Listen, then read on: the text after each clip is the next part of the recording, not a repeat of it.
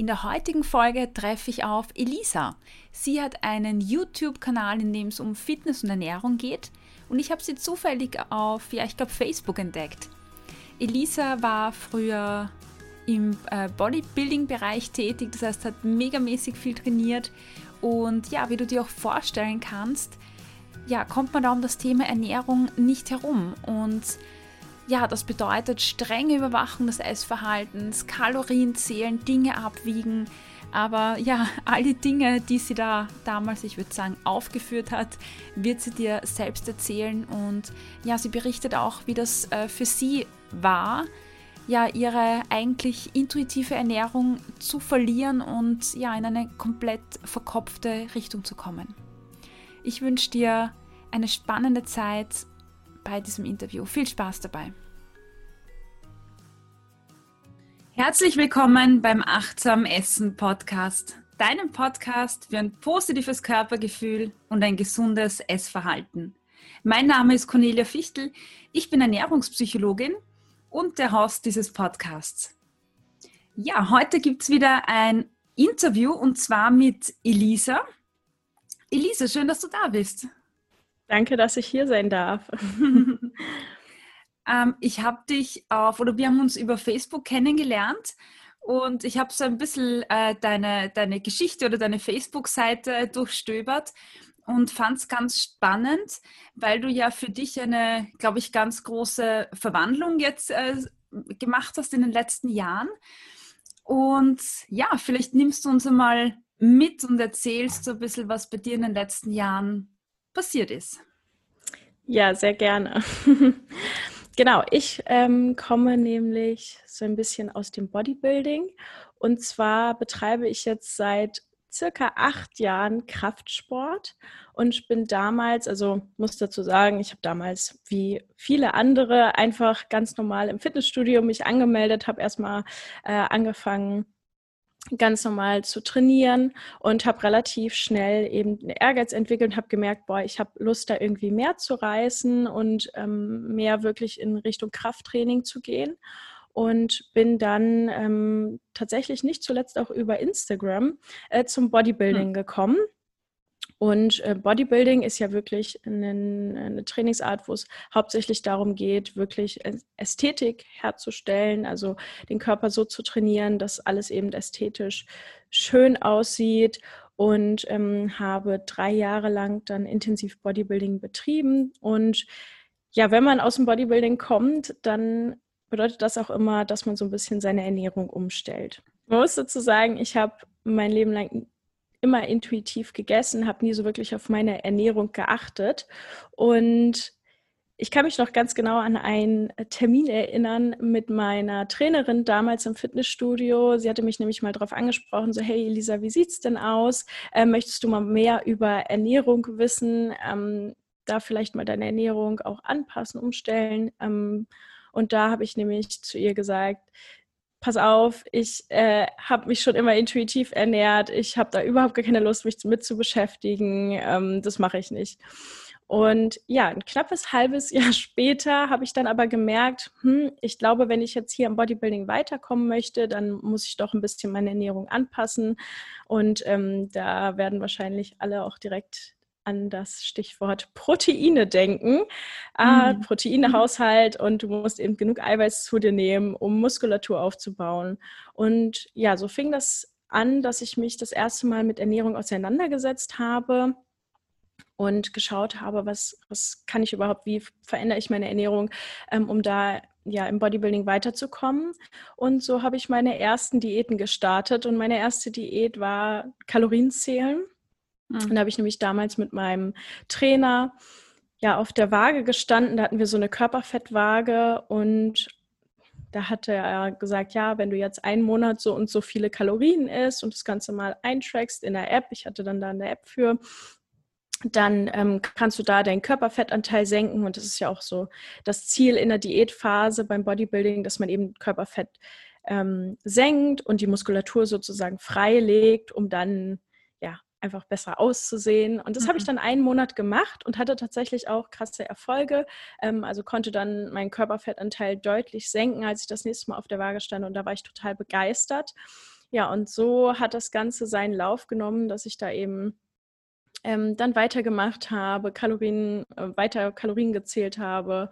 Und beim Bodybuilding ist es so, dass ich im Prinzip immer entweder in einer Diätphase bin oder in einer Massephase.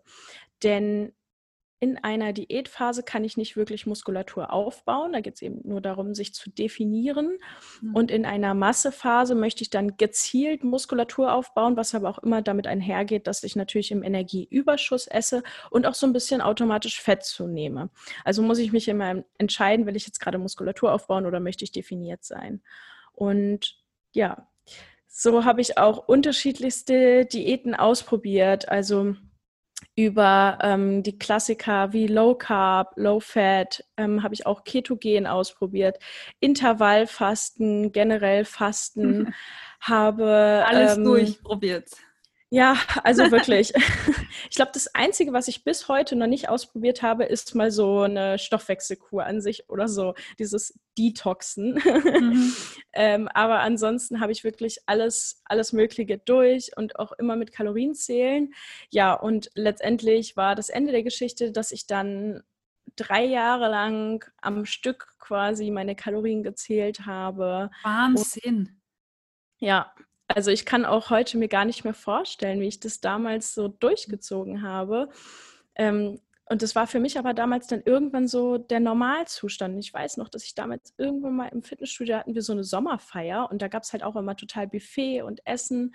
Und da habe ich ein anderes Mitglied dabei beobachtet, wie er da stand und sich Essen aufgeladen hat. Und da kam mir dieser eine Gedanke in den Kopf, boah, wie krass wäre das, wenn wenn ich einfach das jetzt esse, worauf ich Lust habe, ohne über Kalorien nachdenken zu müssen. Mhm. Und das ist mir so hängen geblieben, weil es war damals für mich wirklich, das war unmöglich. Ich war so weit weg davon, einfach wieder intuitiv zu essen. Und ich habe es ja gerade am Anfang erzählt, ich habe ja eigentlich mein Leben lang intuitiv gegessen. Ich war nie übergewichtig, ähm, aber ich konnte es mir zu dem Zeitpunkt nicht mehr vorstellen. Ja. Wahnsinn. Also also wenn man sich das vorstellt, gell, wenn man so einen, einen, einen guten Bezug zum Körper hat und sich danach gut ernähren kann und sich das dann ja so, so bewusst auch, auch abtrainiert. Ganz gerade im, im Leistungsbereich oder im Sportbereich ist das ja ein sehr großes Thema. Also egal, wo man mhm. hinschaut, gell, ob das jetzt Skifahrer sind oder Bodybuilder oder Tennisspieler oder du musst oder Marathonläufer, äh, irgendwann beginnt der Punkt, wo du halt dann extrem beginnst, an der Ernährung äh, herumzuschrauben. Und äh, du hast gesagt, du hast Kalorien gezählt. Wie, wie hat sich das in deinem Alltag für dich konkret geäußert? Weil das Beispiel jetzt klang schon so, ähm, dass du dich viel ja auch eingeschränkt hast und, und dass das klingt gar nicht mehr so leicht, sondern eher schwer und, und ja, mühsam. Absolut. Ähm, also damals war es in meinem Alltag wirklich so, dass sich im Prinzip von morgens bis abends alles um die Ernährung und ums Training ähm, gedreht hat. Also ich bin morgens aufgestanden mit dem Gedanken, was kann ich heute alles äh, essen, was kann ich heute tracken und ich habe mich dann morgens hingesetzt und habe dann quasi schon mal den Tag geplant, habe den Tag schon mal eingetrackt und geguckt, was so an Kalorien bei rumkommt. Und dann äh, fing es halt auch schon an mit, okay, wie kann ich jetzt so ein bisschen an den Kalorien falschen, damit ich dies und das vielleicht noch eintracken kann. Ähm, habe dann natürlich auch meine Woche so geplant gehabt mit dem Training, dass das alles passt. Und man muss dazu sagen, damals habe ich noch nicht im Fitnessbereich gearbeitet sondern ähm, habe noch im Büro gearbeitet. Ich bin ein bisschen Quereinsteiger. Das heißt, ich hatte eine Fünf-Tage-Woche. Damals habe eben von morgens bis nachmittags gearbeitet im Büro und es war halt alles ganz gut planbar.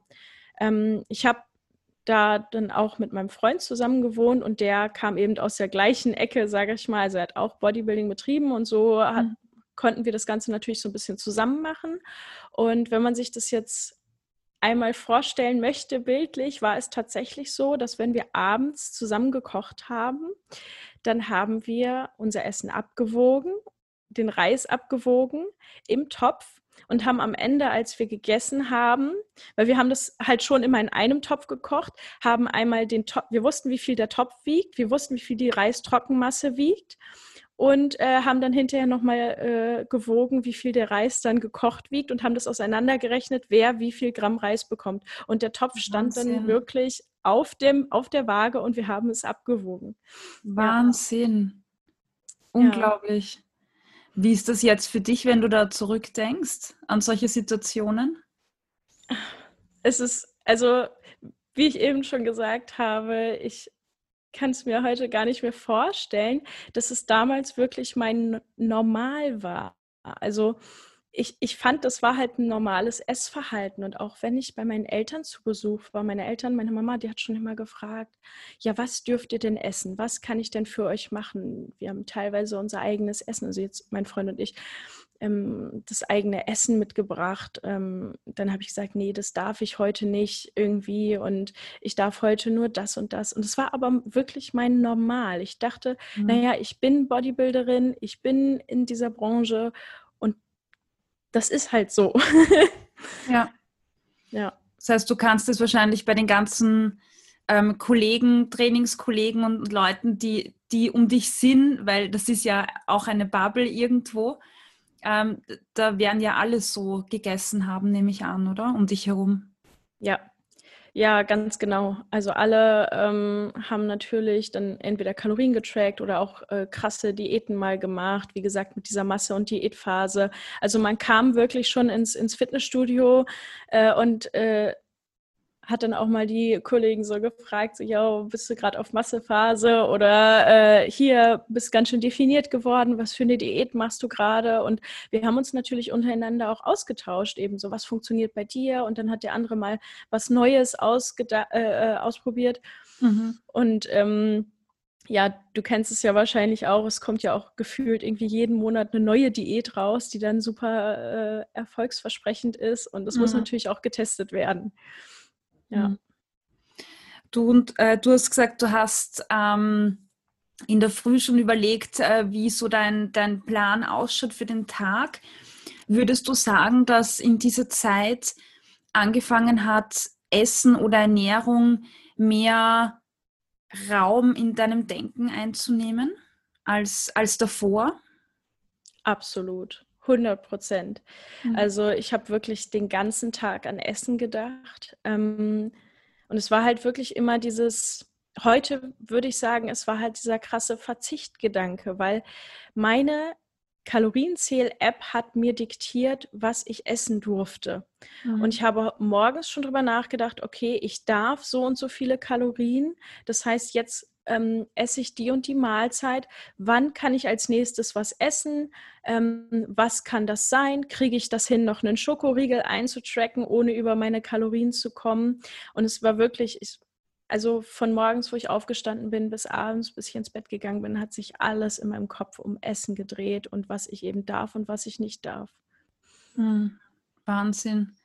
Also ein starker Kon Kontrast auch zu vorher und ja, also es ist eigentlich ein Wahnsinn, dass ähm, je mehr man sich mit dem Thema Ernährung oder Essen beschäftigt, desto, desto mehr Raum nimmt es halt oft ein. Und äh, ich merke das ganz oft bei, bei Klienten oder Leuten, die ich betreue, dass da ja wirklich vom ersten Moment in der Früh, wenn du die Augen aufmachst, bis, bis am Abend halt wirklich nur dieser ja, Kalorien und was darf ich essen und was koche ich und auch dieses Feilschen, das du erwähnt hast jetzt, was, was war denn, wenn du zum Beispiel Geburtstag hattest oder wenn Weihnachten war oder wenn du mal was ja, Süßes gegessen hast oder drüber gekommen bist über deine Kalorien?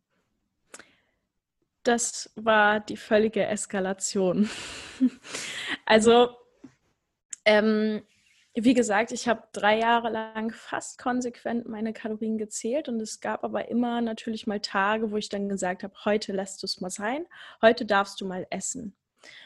Das Problem war, dass ich da natürlich an den Tagen dachte, okay, heute musst du alles essen, was du sonst nicht darfst, weil wer weiß, mhm. wann der nächste Tag kommt, an dem es so ist. Und damals kam das auch über Social Media so ein bisschen auf mit diesen Cheat Days. Mhm. Und es war im Bodybuilding vor allem auch sehr, sehr stark verbreitet am Anfang. Und ich habe dann regelmäßig diese Cheat Days gemacht.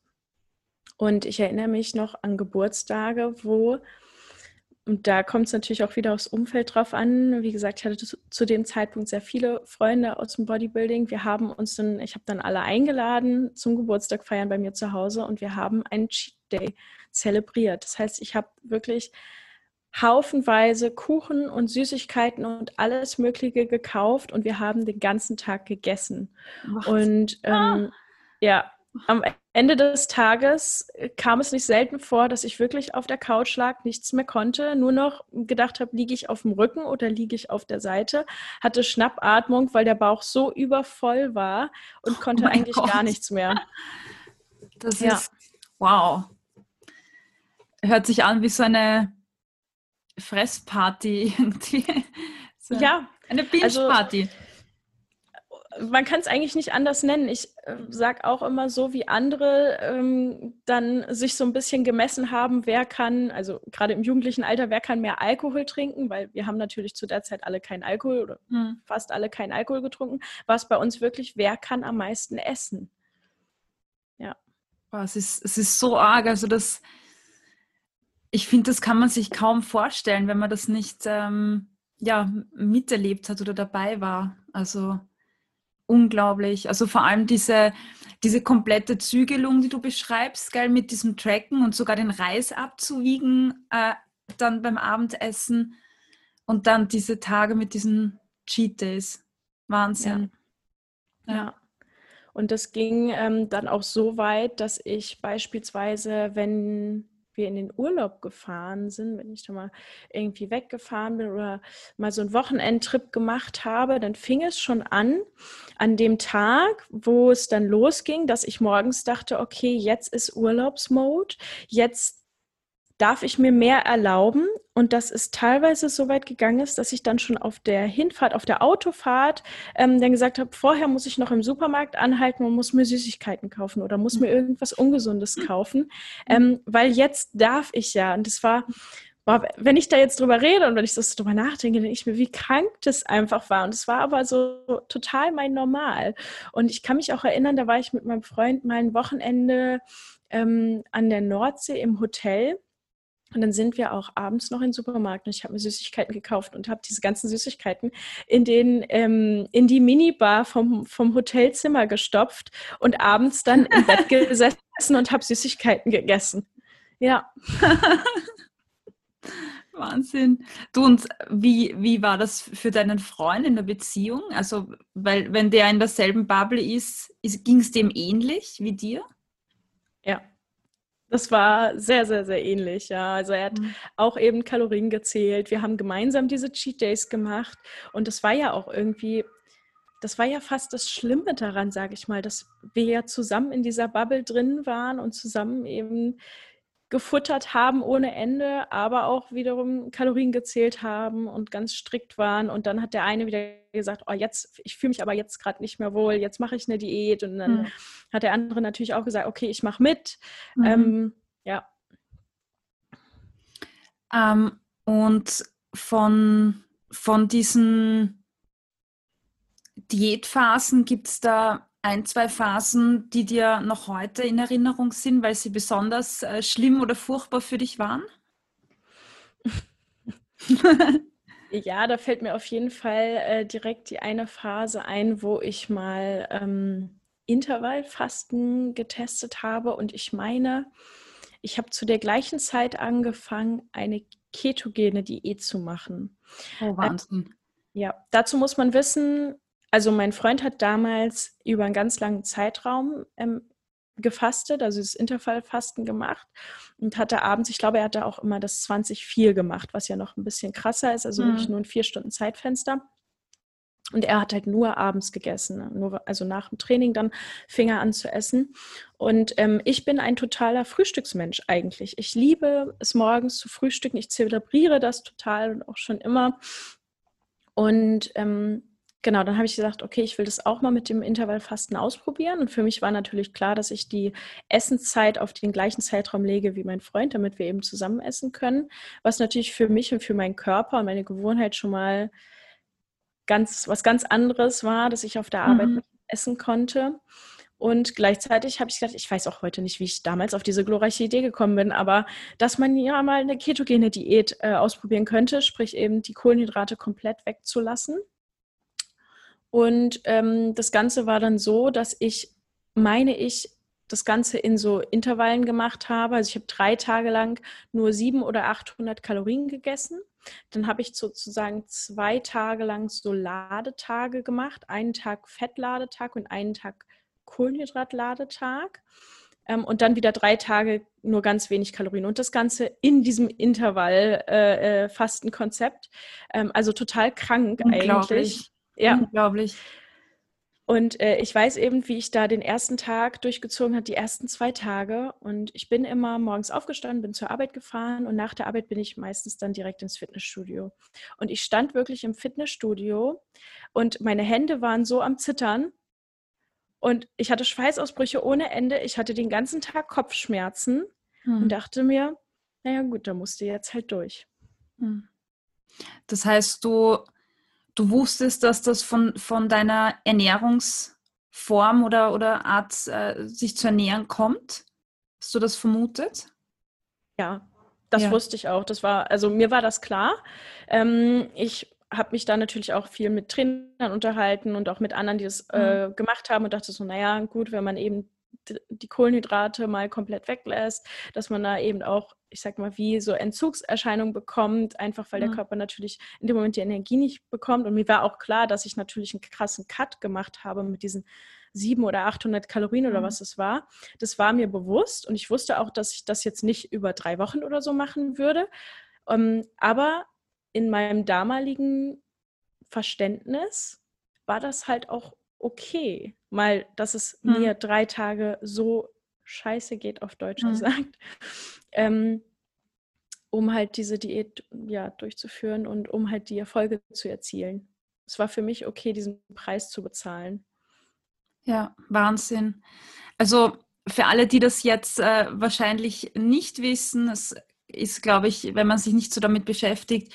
Also bei der ketogenen Diät ist es ja wirklich so, dass man extrem auf die Kohlenhydrate achtet und ähm, als Kohlenhydrate gelten ja auch viele Gemüsesorten, das heißt äh, und Obstsorten, das heißt äh, Äpfel, Bananen, Karotten, Süßkartoffeln, also viele dieser Dinge kommt man schon drüber, wenn man ein, zwei Bissen nimmt. Also das ist schon extrem hart und der Körper ernährt sich, ähm, ja, braucht ja Zucker, vor allem für das Gehirn. Das heißt, der Körper muss sich umstellen und muss schauen, dass auf einem anderen Weg beginnt, ähm, ja, Energie bereitzustellen und zu bilden im Körper.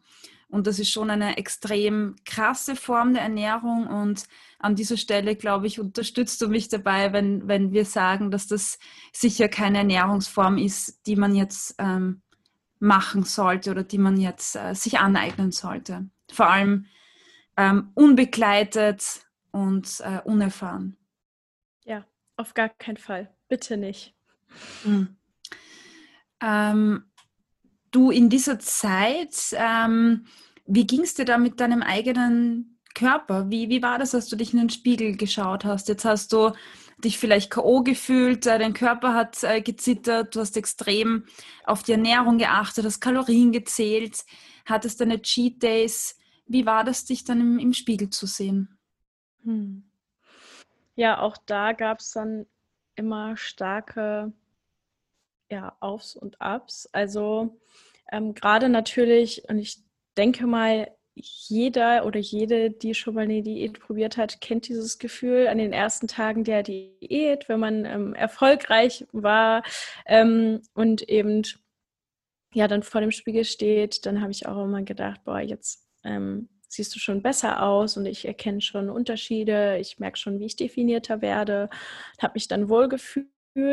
Ähm, und wenn dann natürlich so Cheat-Days dazwischen gekommen sind oder sowas, dann habe ich mich einfach total unwohl gefühlt. Und es ist ja auch total normal, ähm, wenn man aus einer Diätphase kommt und dann so krass reinhaut ähm, und so über die Stränge schlägt, dann schwemmt natürlich der Körper auch erstmal total auf. Und ich habe halt teilweise total viel Wasser gesogen und habe halt am nächsten Tag auch, das war halt auch äh, nicht selten, dass ich da auch einfach mal drei, vier Kilo mehr gewogen habe am Tag danach, weil der Körper halt erstmal alles aufgesogen mhm. hat, was geht. Und äh, dementsprechend ging es mir halt auch total schlecht. Also einerseits ging es mir schlecht, weil ich halt quasi einen totalen Kohlenhydrat-Hangover hatte sozusagen. Ich hatte den nächsten Tag total Kopfschmerzen. Also es ist wirklich wie so ein, wie so ein Kater vom Essen. Ähm, und andererseits steht man da natürlich vorm Spiegel und denkt sich auch, ja, hast gestern wieder reingehauen, äh, siehst total aufgeschwemmt aus, hier geht's total scheiße und äh, jetzt fühlst du dich überhaupt nicht wohl. Und so fing das natürlich auch an, dass ich da auch so ein bisschen in dieses Binge-Eating reingerutscht bin, mhm. ähm, dass ich dann wieder dachte, okay, jetzt Elisa, musst du aber auch wieder konsequent sein und diszipliniert sein und die, die, die nächste Diät angehen und jetzt mal wirklich wieder auf deine Kalorien achten. Ne? Mhm. Und insgesamt über die Zeit, wo ich extrem Kalorien gezählt habe. Ähm, wenn ich jetzt zurückdenke, habe ich mich eigentlich nie richtig wohlgefühlt in meinem Körper. Es war immer der Gedanke, hier muss noch ein bisschen was, hier musst du noch Muskulatur aufbauen, da musst du definierter werden, ähm, da musst du jetzt aber noch mal was tun. Ähm, und ich habe mich auch ganz, ganz viel an anderen orientiert, also sei es äh, andere Frauen im mhm. Fitnessstudio, mhm. wie die aussahen, aber auch in der Zeit ähm, bei Instagram, da fing das gerade so an, hier in Deutschland so rüber zu schwappen, dieser Fitness-Hype äh, mit den Fitnessmodels und Bodybuilding und dieses äh, Strong is the new skinny mhm. und ja, mhm. habe ich mich ganz stark orientiert und war eben nie zufrieden mit mir. Mhm. Krass. Also das, was du jetzt auch äh, beschreibst, ähm, unterstreicht ähm, auch meine Erfahrung, die ich so äh, beobachte und die ich auch bei mir selbst erlebt habe, auch wenn ich nie Bodybuilderin war oder das trainiert habe. Aber das, was du in Summe beschreibst, ist, wenn man, wenn, wenn man beginnt, ähm, äh, Diäten zu machen und auf, auf ein gewisses Ziel ja, hinabnehmen zu wollen mit Diäten, dann passiert es, dass man sich beginnt, sich stark einzuschränken, dass das Essen etwas, etwas sehr Großes wird, das den Alltag auch bestimmt. Ähm, du beschreibst, dass, dass man ja zum Teil auch besessen ist, dass man sich nicht gut fühlt, dass es Cheat Days gibt, dass es Essanfälle gibt und dass egal, was man eigentlich macht, äh, wenn man sich dann in den Spiegel schaut, schlussendlich auch nicht mit sich selbst zufrieden ist. Also ähm, du beschreibst eigentlich einen Kreislauf und das finde ich das, das Spannende dabei, weil man begibt sich in diesen Kreislauf, weil man denkt, am Ende fühlt man sich gut und am Ende ist alles super. Und wenn man sich diese Geschichten und deine Geschichte jetzt anhört, dann ist es eigentlich genau das Gegenteil. Also man, man kommt eigentlich nicht dahin, dass man sagt, man fühlt sich toll und super, sondern es geht immer weiter und immer weiter und, und wird eigentlich schlimmer, auch vom Gefühl her. Wie würdest du das äh, beschreiben für dich? Ja, eigentlich genauso. Mhm. also, wie gesagt, die, die Zeit, in der das wirklich so krass war, dass ich eben so auf die Ernährung geachtet habe in diesem Bodybuilding, das waren halt circa drei Jahre. Und ähm, es war halt wirklich wie so ein Teufelskreislauf, der mich halt immer weiter runtergesogen hat. Also mhm. ähm, dadurch, dass ich halt nie zufrieden war und nie das erreicht habe, was ich eigentlich erreichen wollte, was auch völlig utopisch war, jetzt mal am Rande nochmal mhm. bemerkt, mhm. ähm, weil dass ich aussehe wie Model XY oder wie die Person, das funktioniert halt einfach nicht, weil ich bin ich und die Person ist die Person und gerade bei Instagram ist halt einfach sehr viel auch mhm. gefaked und natürlich auch ähm, ja, ja, einfach schön in Szene gestellt und so weiter. Ähm, ja, dass es mich halt immer weiter runtergezogen hat und ich immer unzufriedener war und ähm, vor allem, was auch eine, eine krasse nochmal ein krasses Ding ist, irgendwann fängst du oder hörst du auch auf, auf ähm, dir selbst zu glauben und dir selbst zu vertrauen. Das war bei mir ganz krass, dass ich irgendwann dachte, hm, irgendwie, ich, ich schaffe es ja nicht, diese Form XY zu erreichen oder diesen Zufriedenheitsstatus zu erreichen. Ähm, ich kann das nicht oder ich bin unfähig oder ähm, egal was ich jetzt Neues anfange, es wird eh nicht mehr funktionieren. Und das mhm. hat natürlich die Unzufriedenheit noch mehr gesteigert. Mhm. Ja, das stimmt. Ja. Also diese, ähm, immer mehr von sich selbst auch zu verlieren und, und sich auch immer schlechter zu sehen und, mhm. und an sich selbst zu zweifeln.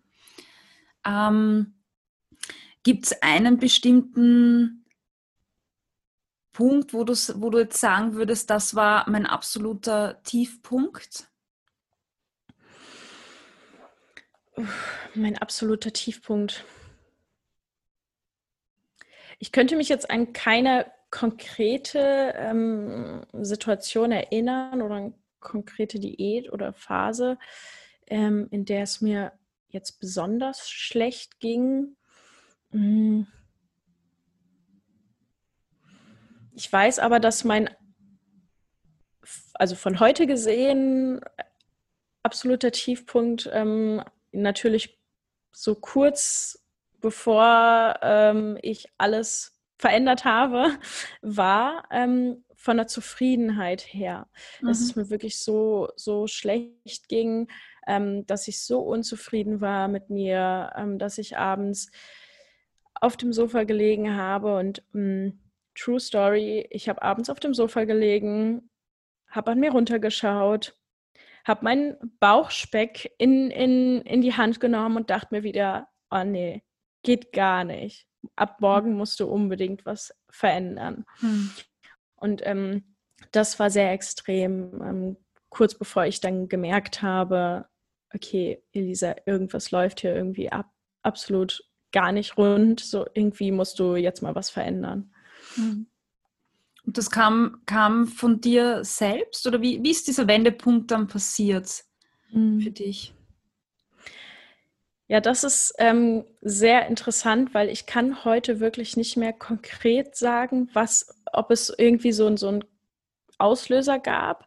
Mhm. Ähm, ich glaube, es war einfach so der berühmte Tropfen, der das fast zum Überlaufen gebracht hat. Ähm, ich saß in der Küche bei uns im Esszimmertisch mit meinem Handy in der Hand, mit meiner Kalorienzähl-App offen und war schon wieder völlig frustriert, was ich jetzt über den Tag essen soll, kann, ähm, was ich irgendwie wie falschen kann. Und in dem Moment dachte ich nur, Elisa, hör auf damit. Das, es geht dir so scheiße ähm, du musst jetzt irgendwas verändern. Und in dem Moment habe ich dann einfach die Entscheidung getroffen, okay, ab morgen hörst du auf, Kalorien zu zählen. Ab morgen legst du die App mal beiseite für zwei Wochen und schaust wow. mal, was passiert. Ob du es ob überhaupt noch kannst. Also ich habe da wirklich mhm. gedacht, in dem Moment, ähm, mal gucken, ob ich noch äh, normal essen kann. Mhm. Ja. Das war so der Moment. Ähm, wo sich dann alles verändert hat. Also auch für dich ähm, eine, eine, eine ganz bewusste Entscheidung, dass du wirklich ganz aktiv gesagt hast, Schluss damit. Ja. Mhm. Und wird es funktioniert für dich die nächsten Tage mit dem Essen? Ja. Also ich habe dann tatsächlich am nächsten Tag die Kalorienzähl-App nicht mehr angefasst mhm. und habe auch gleichzeitig, also irgendwo war schon dieses Bewusstsein da bei mir, okay, Elisa, versuch mal wirklich intuitiv wieder zu essen und guck mal, was dein Körper wirklich braucht. Das war, dieser Gedanke war schon da. Ähm, aber das hat am Anfang natürlich nicht direkt so funktioniert. Ich hatte die ersten mindestens zwei Wochen ein Gefühl der ja des völligen Kontrollverlusts, weil mhm. letztendlich war ja dieses Gefühl der Kontrolle, dass ich meine Ernährung im Griff habe, weil ich weiß ja genau, wie viel Kalorien und wie viel äh, Eiweiß, Kohlenhydrate, Fette ich esse, das war ja in dem Moment nicht mehr vorhanden. Mhm. Ähm, dass ich wirklich die Wochen danach, die ersten Wochen dachte, Elisa, du wirst fett, Elisa, du hast total zugenommen, äh, du hast überhaupt gar keine Kontrolle über deine Ernährung, du mhm. weißt ja gar nicht, ob das jetzt zu viel war oder ob du äh, ja genug gegessen hast oder zu wenig oder wie auch immer, weil ähm, ich hatte natürlich in der Zeit auch das Sättigungsgefühl und Hungergefühl völlig verloren. Mhm es gab einfach kein Sättigungsgefühl, es gab kein Hungergefühl, es gab nur, meine App sagt mir, ich muss jetzt was essen und heute Abend was essen und sonst darf ich nichts essen. Ja, und die also ersten Wochen waren ganz schlimm. Also ein, ein total von außen gesteuertes und, und kopfgesteuertes Essverhalten und das Körpergefühl war komplett weg. Und die, also das, was ich am Anfang erlebt, das finde ich immer ganz spannend. Das ist, finde ich, die härteste Phase, wenn man jetzt sagt, man legt dieses ganze, äh, die Tracking-Apps weg und man, man schreibt sich nicht mehr auf, was man gegessen hat und kontrolliert das nicht mehr, dann, dann kommt so eine, eine Phase, die sich, finde ich, am Anfang anfühlt wie, wie so ein Cheat Day, so jetzt darf ich. Und ich erlebe sehr häufig, dass man dann wirklich ein, zwei, drei Wochen ähm, einfach all die Dinge isst, die man sich sonst verboten hat. Ja, das kennst du auch. Und das finde ich ist so die, die schwierigste Phase, weil das ist die Phase, wo, wo du dir erst wieder beweisen musst, dass, es, dass, dass du darfst, dass es keine, keine Zurückhaltung mehr gibt und gleichzeitig aber die Angst und die Unsicherheit da ist, nach was soll ich mich richten und nehme ich jetzt zu und schaffe ich das und kriege ich das wieder in den Griff. Und äh, da scheitern sehr viele Leute dran, weil sie einfach so große Angst haben und ich verstehe das, vor allem wenn man das alleine macht. Wie, wie hast du das für dich gelöst? Weil ich meine, von der totalen Kontrolle hin zu nichts mehr zu tracken. Das ist schon ja im, im luftleeren Raum herumschweben eigentlich so.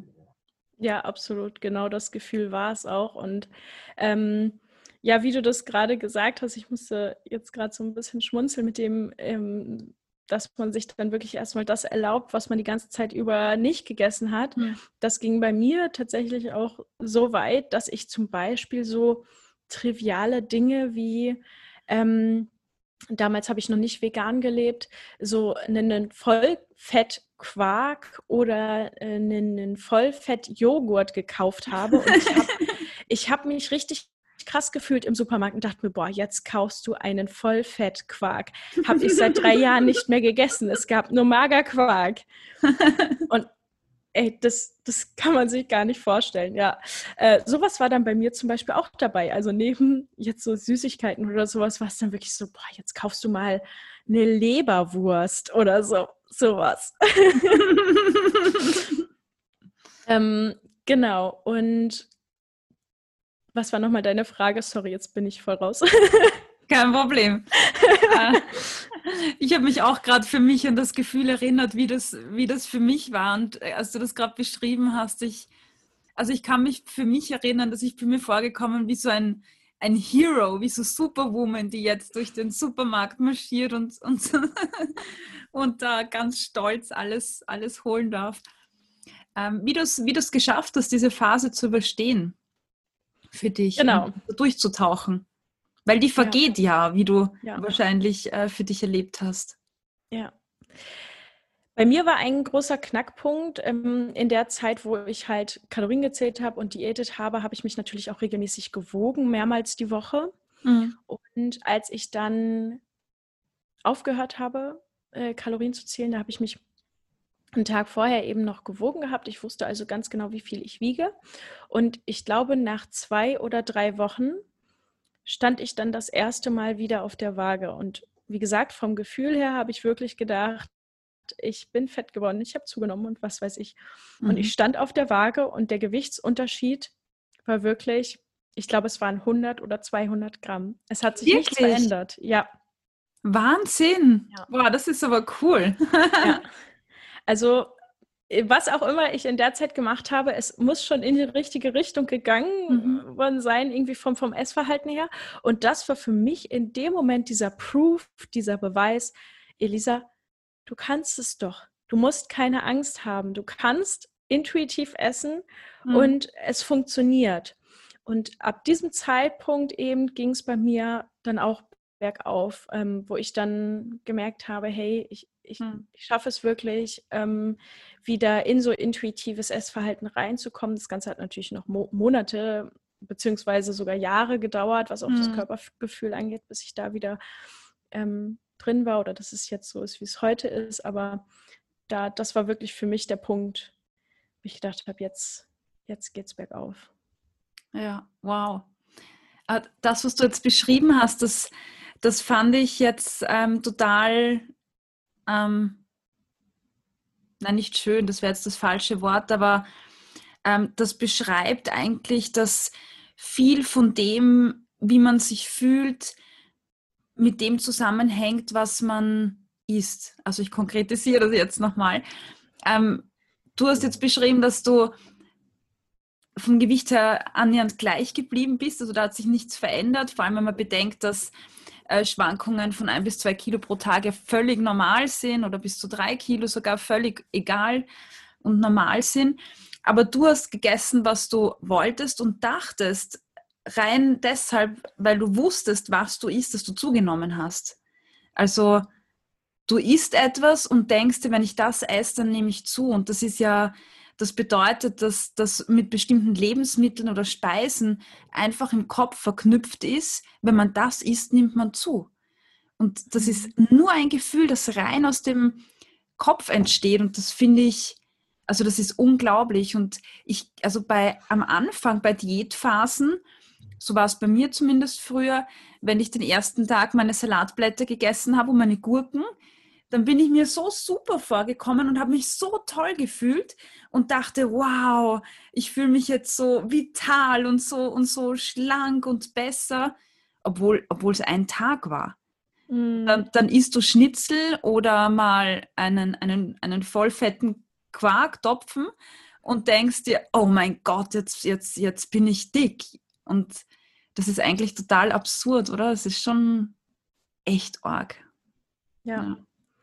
Ja, und genau das ist das, was ich heute eben auch gerne anderen Frauen mitgebe, dass mhm. einfach die Wahrnehmung uns so stark beeinflusst, wenn wir vom Spiegel stehen. Es ist genau das, was du gerade gesagt hast. Wenn ich vom Spiegel stehe und mich anschaue, dann kommt es, oder heute ist es zum Glück nicht mehr so, aber früher, ähm, dann kam es wirklich ganz stark einfach nur darauf an, was habe ich vorher gegessen. War es eben mhm. dieser gesunde Salat oder im Optimalfall, das war bei mir auch krass, wenn ich so ein leichtes Hungergefühl hatte. Ähm, ich weiß nicht, ob du das auch nachvollziehen kannst, aber wenn ich ein leichtes Hungergefühl hatte und dann vorm Spiegel stand und vielleicht morgens nur was ganz Leichtes gegessen hatte, dann war direkt so, oh doch, du siehst gut aus. So, du, das, mm. das geht in die richtige Richtung. Und wenn ich mich nach dem Essen voll gefuttert gefühlt habe, dann habe ich mich direkt halt natürlich auch vom Spiegel nicht wohl gefühlt. Mhm. Dann war mm. sofort wieder dieses, ah nee, da ist, da, da ist Speck dazugekommen, mhm. irgendwie so. Hüfte ist mehr geworden, Bauch ist mehr geworden. Es ist total krass, ja, ja Voll. wie da die Wahrnehmung ist.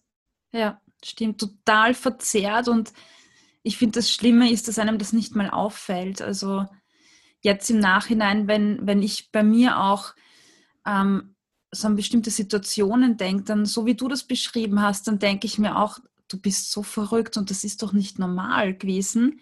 Aber damals war das so, so, so normal und ja. Mhm. Ähm, das, was ich auch nochmal betonen möchte, also du beschrieben hast, war wieder zu deinem Körpergefühl zu kommen, hat Wochen, Monate und zum Teil Jahre gedauert, bis sich manche Dinge wieder quasi ähm, ja, natürlich angefühlt haben oder völlig intuitiv abgelaufen sind. Und das, obwohl du dich bis 2013 circa war das, glaube ich, intuitiv ernährt hast. Das heißt, du hast dich fast, also dein ganzes Leben eigentlich intuitiv ernährt, wenn das richtig ist. Ja. Dann hast du drei Jahre mit völliger Kontrolle verbracht und dann hast du wieder angefangen, intuitiv zu essen. Und bei dir hat es schon länger gedauert, da wieder reinzukommen. Aber gut, du warst ja in einer extremen, also es war ja wirklich extrem, was du praktiziert hast. Aber das, worauf ich jetzt hinaus will und was ich so wichtig finde, ist, dass manche Frauen ihr ganzes Leben lang Diäten machen, nicht so krass jetzt wie du, aber, aber doch ähm, das auch so durchziehen, aber ihr Leben lang. Und dann glauben, sie lesen jetzt ein Buch zum intuitiven Essen und können das ab morgen umsetzen. Und dann kommen so Texte, die ich dann oft lese mit, oh mein Gott, ich mache das seit zwei Wochen und ich spüre meinen Hunger nicht und meine Sättigung und ähm, da schon fast wieder aufgeben wollen. Und ich finde es ganz toll, dass du das jetzt auch so beschrieben hast, dass der Prozess einfach dauert, da wieder zurückzukommen zu, zu sich und dass man dem auch Zeit geben darf. Ja, ja. bitte. und es gab auch Phasen, da bin ich äh, auch mal einen Schritt zurückgegangen. Also ich kann Mhm. mich auch erinnern, dass ich auch mal ein halbes Jahr, nachdem ich dann aufgehört habe, Kalorien zu zählen, wieder einen Moment hatte, wo ich dachte, Lisa, jetzt geht's dir besser. Jetzt wäre mal wieder der Zeitpunkt gekommen. Mhm. Versuch's doch noch mal wieder mit zwei Monaten Kalorien zählen, um doch noch mal zwei, drei Kilo abzunehmen. Mhm. Und habe dann auch das tatsächlich noch mal probiert. Und das Mhm. ist, glaube ich, auch, ähm, ich kann es jetzt nicht mehr genau sagen, aber bestimmt zwei, drei Mal vorgekommen. Das letzte Mal war es äh, Ende 2018, also rund zwei Jahre nachdem ich damit aufgehört hatte, mit diesem Mhm. extremen Essen, dass ich noch mal einen Moment hatte, wo ich dachte, Elisa, jetzt Kalorien zählen, jetzt noch mal hier. Mhm. Und habe aber direkt relativ schnell nach ein paar Tagen gemerkt, nein, du hörst damit auf. Es tut dir überhaupt nicht gut. Es geht Mhm. ganz in die falsche Richtung. Ähm, du brauchst es gar nicht. Aber ja, auch das gehört, finde ich, dazu und das ist auch in Ordnung, ähm, mal einen Schritt zurückzugehen. Es geht eben nicht nur vorwärts und es gibt auch mal Tage, da fühlt man sich nicht gut. Ich hatte auch, Mhm. ich hatte Phasen, ich hatte auch Tage, an denen ich wirklich zu Hause saß und geweint habe, einfach nur gedacht habe, Mhm. es geht irgendwie nicht mehr voran und ich fühle mich trotzdem nicht wohl und was ist verkehrt, aber letztendlich war der Weg dann doch der richtige. Mhm. Ja. Schön. Du, wie, wie hast du das geschafft, ähm, die ganzen Dinge abzulegen? Also du hast gesagt, du hast dich in den Spiegel geschaut und hast dir gedacht, wow, da gehört noch was weg. Du bist zu Hause gewesen, hast geweint, hast dich gefragt, ob das das Richtige ist. Du hast auch beschrieben, du hast dich viel mit anderen verglichen. Wie hast du das abgelegt dann? Mhm. Also was oder welche Tipps würdest du da auch Leuten mitgeben, die jetzt vielleicht zuhören und sagen, ich will das auch, aber ich kriege das irgendwie nicht so hin, so gut. Mhm. Also es waren natürlich ganz, ganz viele Kleinigkeiten, die ich verändert habe. Ähm, zuallererst einmal war es tatsächlich einfach das Bewusstsein zu schaffen. Also ich habe mir einfach gedacht, okay, ich gucke jetzt mal ganz aktiv hin, ähm, was mache ich eigentlich den Tag, was passiert eigentlich, wenn ich Hunger habe, wann ähm, bin ich eigentlich satt, ähm, wann habe ich eigentlich wirklich Lust auf Süßes? Und das war zum Beispiel auch so damals, als ich eben noch in diesem Kalorienzählen drin war. Ich hatte ein, ein eigenes Schrankabteil nur mit Süßigkeiten. Das waren drei Etagen. Oben war, ja. Oben war Schokolade, also alles Mögliche, was mit Schokolade zu tun hatte. In der Mitte war Salziges und Chips und ganz unten ähm, so Gummitiere und äh, ja, Gummibären und so weiter. Und ähm, die Wochen danach oder auch Monate danach stand ich ganz oft abends beim Fernsehen gucken, ähm, bin ich dann aufgestanden, stand davor und dachte, jetzt hast du Lust darauf. Und habe dann aber mal ganz aktiv überlegt und dachte wirklich so, okay, Elisa, worauf hast du jetzt eigentlich wirklich Lust? Und da fing es dann an, sich zu verändern. Da habe ich dann wirklich da gestanden und ganz oft gedacht, hm, wenn ich mir jetzt das alles angucke, was da jetzt drin liegt, so richtig Lust habe ich eigentlich nicht drauf und habe den Schrank wieder zugemacht, bin wieder zurückgegangen. Und das waren so diese kleinen Schritte, dass ich einfach mal hingehört habe und dann habe ich gemerkt, hey Elisa, dadurch, dass du ja gar nicht verzichten musst, sondern die Freiheit hast, immer das zu essen, was du willst, musst du ja keine Angst haben, dass du irgendwas verpasst und dann habe ich gedacht, naja, jetzt gerade habe ich eigentlich überhaupt keine Lust auf Süßigkeiten und wenn's, wenn ich aber morgen Lust habe, dann esse ich es halt morgen. Und das hat mir ganz, ganz, ganz viel Freiheit geschenkt, einfach zu wissen, ich bin nicht eingeschränkt, ich kann mein Leben lang essen, was ich will und ähm, es muss nicht jetzt gerade in diesem Moment alles sein, weil ich Mhm. ab morgen nicht mehr darf. Mhm. Das war bei mir ein ganz, ganz großer Game Changer. Mhm. Also du hast den Autopiloten so irgendwie abgeschalten und hast wirklich versucht, die Situationen ganz bewusst ähm, zu erleben und dich ganz bewusst zu fragen, wo ist mein Hunger jetzt? Will ich das wirklich? Habe ich wirklich ein Gusto darauf oder will ich was anderes? Also mit deiner Aufmerksamkeit bei dir viel. Ja. Mhm. Ja, genau. Ja. Und ein zweiter großer Punkt, ähm, der dann noch dazu kam, war, dass ich mich das erste Mal wirklich damit auseinandergesetzt habe, was ist überhaupt gesund für meinen Körper? Denn ähm, in der Zeit, in der ich Bodybuilding gemacht habe, ging es natürlich auch eine Zeit also schon, schon so im gewissen Maß um Gesundheit. Also ich habe dann auch immer gesagt, ja, und wenn ich natürlich ähm, Hähnchen, Brokkoli und Reis esse, dann ist das ja super mhm. gesund, jetzt überspitzt gesagt. Und ähm, im Nachhinein kann ich aber sagen, meine Ernährung war ähm, von der Essensauswahl her lang nicht gesund, nicht so gesund, wie sie heute war. Ich habe viel, viel mehr Süßigkeiten gegessen, weil ich habe es ja, es war ja immer so dieses If it fits your macros ähm, Prinzip. Wenn es in meine Kalorien reinpasst, dann darf ich es essen. Und wenn das auch zwei Schokoriegel sind, ist es auch okay. Mhm. Und im Nachhinein, also dann danach, die Phase danach, habe ich dann das erste Mal mich wirklich damit beschäftigt, was ist eigentlich gesund für meinen Körper mhm. und womit möchte ich meinen Körper versorgen? Was, was ist mhm. das wirklich? Und so kam das dann auch, dass ich halt langfristig eine gesunde Ernährung aufgebaut mhm. habe, eine ausgewogene, und das ist auch genau das, was ich heute sage, eine ausgewogene Ernährung, ähm, die deinem Körper gut tut, wo mhm. du weißt, ich versorge meinen Körper optimal und wenn diese Basis passt, dann darf es auch mal was Süßes sein, dann darf es auch mal ähm, eben ein Stück Kuchen sein und so weiter, aber die Basis muss passen. Mhm. Und als ich das gemerkt habe, dass es mir damit auch ja, viel, viel besser geht, dass ich viel mehr Energie habe, ähm, das war dann auch nochmal eine große Veränderung. Hm, ja, schön, ja. Aber das, das war noch, also dieser zweite Punkt, das war für mich auch so ein, so ein, eine Veränderung. Also das ist schön, dass du das jetzt auch so erwähnt hast, nämlich die nicht mehr die Frage, was ist jetzt allgemein gesund und, und was soll man essen, sondern für mich die Frage, wie kann ich meinen Körper mit dem versorgen, was er braucht und was tut mir gut und was ist auch nährstoffreich. Also für mich persönlich, was brauche ich und wie fühlt sich das für mich an? Ja. ja. Ähm, gut, das heißt, du hast dann diesen Weg äh, gewagt, bist da raus und hast auch aufgehört mit Bodybuilding. Genau. Ja, ist ja. ja auch eine krasse Veränderung dann. Ähm, ganz kurz interessiert mich jetzt, wie dein Freund darauf reagiert hat. Ihr habt ja alles gemeinsam gemacht und dann beginnst du auf einmal da intuitiv zu essen. wie, mhm. Was hat sich dein Freund da gedacht?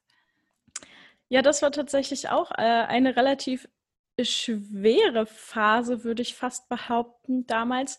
Ähm, denn wir haben uns über den Sport kennengelernt und mhm. es war natürlich so, für mich auch eine, so eine krasse, ja, ich habe mich da sehr krass mit identifiziert. Mhm. Und so fast für mich persönlich auch schon so ein, so ein kleiner Identitätsverlust, weil ich habe mich immer dann ja. in der Zeit als die Frau gesehen, die Bodybuilding macht, die stark ist, die Gewichte bewegt. Und ähm, bei uns im Fitnessstudio war das auch so, dass damals ähm, fast gar keine Frauen so in dem Pumperraum sozusagen mhm. waren mit den Gewichten und ich war so mit einer der ersten. Und irgendwann war eben dann ähm, die, die Zeit, wo ich dann auch öfter zu meinem Freund gesagt habe, zum Beispiel am Wochenende. Es war bei uns immer das Ritual, dass wir ähm, samstags und auch manchmal sonntags, also ich habe zu der Zeit damals dann auch teilweise sechsmal die Woche trainiert, ähm, samstags bzw. sonntags vorm Frühstück morgens ins Fitnessstudio gefahren sind. Und dann habe ich auf einmal angefangen, natürlich irgendwann zu sagen, so, hey, ich komme nicht mit. Und es mhm. war für mich ganz, ganz, ganz schwer. Ich bin mhm. generell jemand, ich bin sehr empathisch und ich bin sehr harmoniebedürftig und mhm. ich bin, ähm, achte immer sehr stark darauf, was andere so von mir denken und wie andere die Situation wahrnehmen. Und ich habe mich total schuldig gefühlt immer. Ich habe immer gedacht, so, oh nee, und ah, jetzt sagst du schon wieder, dass du nicht trainieren kommst. Und teilweise war es dann auch so, dass ich dann halt meine Woche gar nicht trainieren war, mal nur einmal trainieren war. Und mein Freund hat mich dann natürlich damals dann auch darauf angesprochen und gesagt, hey, was ist denn los? Und ähm, so, du, du bist faul geworden, so nach mhm. dem Motto, für mhm. ihn war das tatsächlich auch schwer. Mhm. Ähm, erstmal so zu akzeptieren, okay, irgendwie, meine Freundin geht jetzt gerade in eine andere Richtung. Und mhm. ich weiß, äh, wir sind übrigens heute auch immer noch zusammen. Ja, ähm, ich weiß auch, dass er das gar nicht böse gemeint hat jetzt im mhm. Nachhinein. Ähm, für ihn war es halt einfach nur so, er hat mich so kennengelernt. Für sicher, ja. ihn war ich natürlich auch diejenige, so die Bodybuilderin, die Pumperin. Ähm, und auf einmal war es nicht mehr so. Auf einmal bin ich, habe ich keine Lust mehr gehabt, mitzukommen, zu trainieren. Und es war ja auch schon irgendwas, was man ja schön zusammen gemacht hat. Mhm. Ähm, das, war, das war auch für die Beziehung tatsächlich eine, eine schwere Phase. Oder dass er mich dann auch manchmal angeguckt hat, so, was isst du denn da jetzt? Den, Voll, den Vollfettquark, so dein Ernst? ja. Ich stelle mir gerade vor, wie er mit der Waage und dem Reistopf am Tisch sitzt und du mit deinem Quark und all den anderen Dingen. Ja, aber schön. Aber es ist ja, so wie du sagst, gell, es ist ein Teil der Identität. Egal, mhm. ob das das Bodybuilding ist oder ob es ähm, ähm, irgend, irgendwelche Diäten sind oder Kalorien zählen oder so. Es ist immer ein Teil der Identität, wie ich ausschaue und, und was ich gerade mache. Und wenn ich das verändere, dann ist es auch ein Abschied nicht nur vom jetzt Kalorien zählen zum Beispiel oder von irgendeiner Diät, sondern ist ja auch ein Abschied irgendwo von einem Teil von sich selbst, von einem Bild von sich selbst. Und das ist, glaube ich, eine große Herausforderung. Ja. ja. Das neu zu finden. Ja. Ich habe auch in der Zeit ähm, danach, also als ich dann weniger trainiert habe, habe ich erst mal gemerkt, wie lange ich schon keine Freude mehr am Training hatte. Also es mhm. war echt eine lange Zeit, wo ich nur noch zum Training gegangen bin, weil ich mich selbst verpflichtet gefühlt habe, weil das bin ja ich. So, ich bin mhm. doch diejenige, die mehrmals die Woche trainieren geht. Mhm. Und da ist es mir erstmal aufgefallen, dass ich eigentlich überhaupt keine Freude mehr daran habe. Mhm. Ja. Wahnsinn. Naja, aber jetzt bist du schon seit einigen Jahren wieder zurück ähm, in deinem ja. Körper, beim intuitiven Essen. Dir geht es besser und ähm, bevor wir dazu kommen, äh, noch zum Abschluss, was, was du jetzt machst, weil du bist da ja auch aktiv und möchtest das, äh, deine Erfahrungen, dein Wissen noch weitergeben. Ähm, noch kurz zu deinem jetztlichen oder jetzigen Sport. Du bist jetzt im CrossFit-Bereich, also du trainierst weiterhin, bist im Kraftsport. Das macht dir Spaß, nehme ich mal an, weil sonst würdest du es nicht tun. Und ähm, ich mache nämlich auch CrossFit oder ich habe es eine Zeit lang gemacht. Und da würde mich jetzt interessieren, ähm, wie du das wahrnimmst, weil also ich finde, dass da schon extrem viele Gespräche stattfinden. Ähm, was isst man und die Proteinshakes und dann kommen die Proteinriegel und ähm, die Körperfettmessungen und es ist, es ist schon ein großes Thema und da würde mich jetzt interessieren, wie du jetzt damit umgehst. Mhm. In deiner Box. ja. Ähm, also ich muss tatsächlich sagen, das ist auch, glaube ich, ganz gut, dass es bei uns in der Box, wo ich trainiere, nicht so ein krasses Thema ist, mhm. beziehungsweise mhm. mit den anderen Frauen, mit denen ich da auch ähm, sehr eng bin, wir uns auch oft in der Freizeit treffen, ähm, ist es glücklicherweise kein Thema. Also keine mhm. von denen, ähm, soweit ich weiß, trackt irgendwie Kalorien oder achtet krass darauf. Ähm, bei uns ist es tatsächlich eher so, dass wir alle wissen, wir müssen genug essen, denn nur wenn wir genug essen, unseren Körper gut versorgen, gesund versorgen, haben wir genug Energie für dieses doch sehr intensive Training. Mhm. Ähm, ich erlebe es tatsächlich viel mehr im Fitnessstudio, in dem ich arbeite. Das ist bei ganz vielen ein ein Thema ist. Ähm, mittlerweile bin ich persönlich zum Glück so weit, dass ich mich ganz klar davon distanzieren kann. Also für mich ist es mhm. heute nur noch der Punkt, ich esse gesund, um meinen Körper optimal zu versorgen. Ich möchte gesund sein. Ich habe nur diesen einen Körper. Und ähm, auch beim, beim CrossFit ist für mich der größte Punkt, warum ich damit angefangen habe, dass ich ähm, einfach wissen möchte, was, was kann mein Körper eigentlich, wie leistungsfähig kann ich eigentlich sein. Und ich finde, es mhm. ist eine richtig, richtig mhm. schöne Erfahrung, seinen Körper zu spüren und zu mhm. merken, wie man stärker wird und an, ja, an die eigenen Grenzen zu gehen und diese aber auch auszuweiten. Mhm. Ja, also mhm. da ist es bei uns zum Glück in den Kreisen, in denen ich jetzt bin, ähm, sehr, sehr entspannt, was Ernährung angeht. Okay. Ja. Gut, das heißt, du bist jetzt keine Bodybuilderin mehr, sondern du machst jetzt CrossFit, du arbeitest in einem Fitnesscenter und machst seit einiger Zeit noch was. genau, seit einiger Zeit ähm, bin ich nämlich selber auch im Coaching-Bereich tätig. Und zwar habe ich gesagt, ich habe so, so intensive Erfahrungen gemacht, selber mit Diäten, mit ähm, ja, dem eigenen Körperbild und merke eben durch meinen Job als Personal Trainerin, als Fitnesstrainerin, ähm, dass es ganz, ganz vielen Frauen genauso geht und dass es viel mehr Frauen sind, als ich damals je gedacht hätte, die selber mit ihrem Körper auch ähm, strugglen, sich nicht wohlfühlen, Diäten mhm. machen, gemacht haben, ähm, dass ich es mir zur Vision gemacht habe, ähm, dass ich so vielen Frauen wie möglich selber auch helfen möchte, da rauszukommen, wieder zurückkommen zu kommen zum intuitiven Essen und sich einfach wohlzufühlen im eigenen Körper, weil ich finde, wenn ich das heute sehe, es ist ein Geschenk, es ist wundervoll und es ist einfach nur schön, mhm. dass ich mhm. jeden Tag aufstehen kann und in den Spiegel schauen kann und weiß, hey, ich sehe gut aus und ich fühle mich wohl und ich bin gut so, wie ich bin und ich mag mich. Mhm. Ich, ich mag meinen Körper und das ist einfach, das ist wundervoll, diesen Stress nicht mehr zu haben und ähm, genau dafür habe ich eben selber ein Coaching entwickelt, ähm, was ich mit Frauen eben durchlaufe. Das ist ein 1 zu 1 Coaching, um anderen Frauen zu helfen, auch dieses Gefühl erleben zu dürfen. Ja. Hm. Und du bist doch auf YouTube aktiv. Wie findet genau. man dich da und was machst du da? Ich bin auf YouTube aktiv, habe dort eben auch Videos genau zu diesen Themen und man findet mich immer unter Elisa-Soul Fitness. Ähm, da findet man mich übrigens auch auf allen Kanälen. ähm, also auch auf Instagram bin ich da, mhm. da sehr aktiv, also immer Elisa-Soul Fitness. Okay, super. Perfekt. Ich packe das dann in die Shownotes rein ähm, damit sich auch jeder findet oder jede findet, die sich das jetzt nicht gemerkt hat.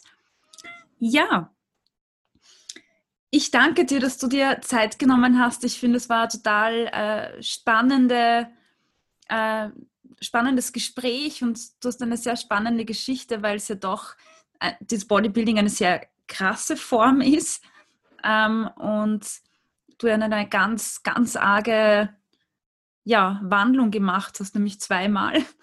Und ja, ja gibt es noch irgendetwas, das du jetzt zum Schluss noch loswerden möchtest oder sagen möchtest?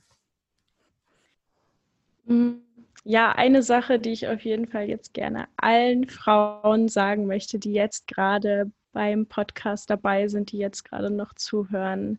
Ähm, sei stolz auf dich, sei stolz auf deinen Körper, umarme dich selbst und ähm, schau in den Spiegel und sag dir einfach mal selber, dass du schön bist und dass du gut bist, so wie du bist.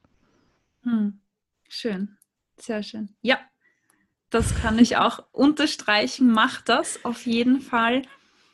Ähm, ich glaube, das ist auch ganz wichtig auf dem Weg zu einem positiven Körpergefühl und einem gesunden Essverhalten, dass man sich das auch mal selbst sagt solche Dinge. Gut, Elisa, ich sage vielen, vielen Dank, dass du da warst, dass du deine Geschichte geteilt hast und dass du auch so offen warst. Ja, vielen, vielen Dank für die Einladung hier beim Podcast. Ich habe mich total gefreut. Es ist ja das erste Mal, dass ich äh, interviewt werde. Es war mir eine Ehre. okay, dann alles Liebe und vielen, vielen Dank. Tschüss. Ciao. Auch dir vielen, vielen Dank fürs Dabeisein in diesem Podcast. Wenn dir die Folge gefallen hat, dann hinterlass mir doch eine Bewertung. Das wäre ja richtig, richtig toll. Auf Google, auf Apple Podcast oder schreib mir auf Instagram, auf Facebook. Ich würde mich richtig, richtig freuen. Und du kannst doch diesen Podcast unterstützen, nämlich unter www.steadyhq.com Schrägstrich Ernährungspsychologie. Der Link ist in den Show Notes, genauso wie der Link zu Elisa. Ja, und für einen mini, mini, itzy, bitzy Beitrag von 1 Euro unterstützt doch meinen Podcast.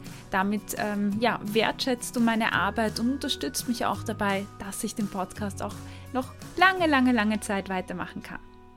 Ja, nächste Folge gibt's oder nächste Woche gibt es wieder eine spannende Folge. Freue dich drauf und ja, ich freue mich, dass du wieder dabei bist und vielen, vielen Dank fürs Zuhören. Tschüss, Baba und ist achtsam.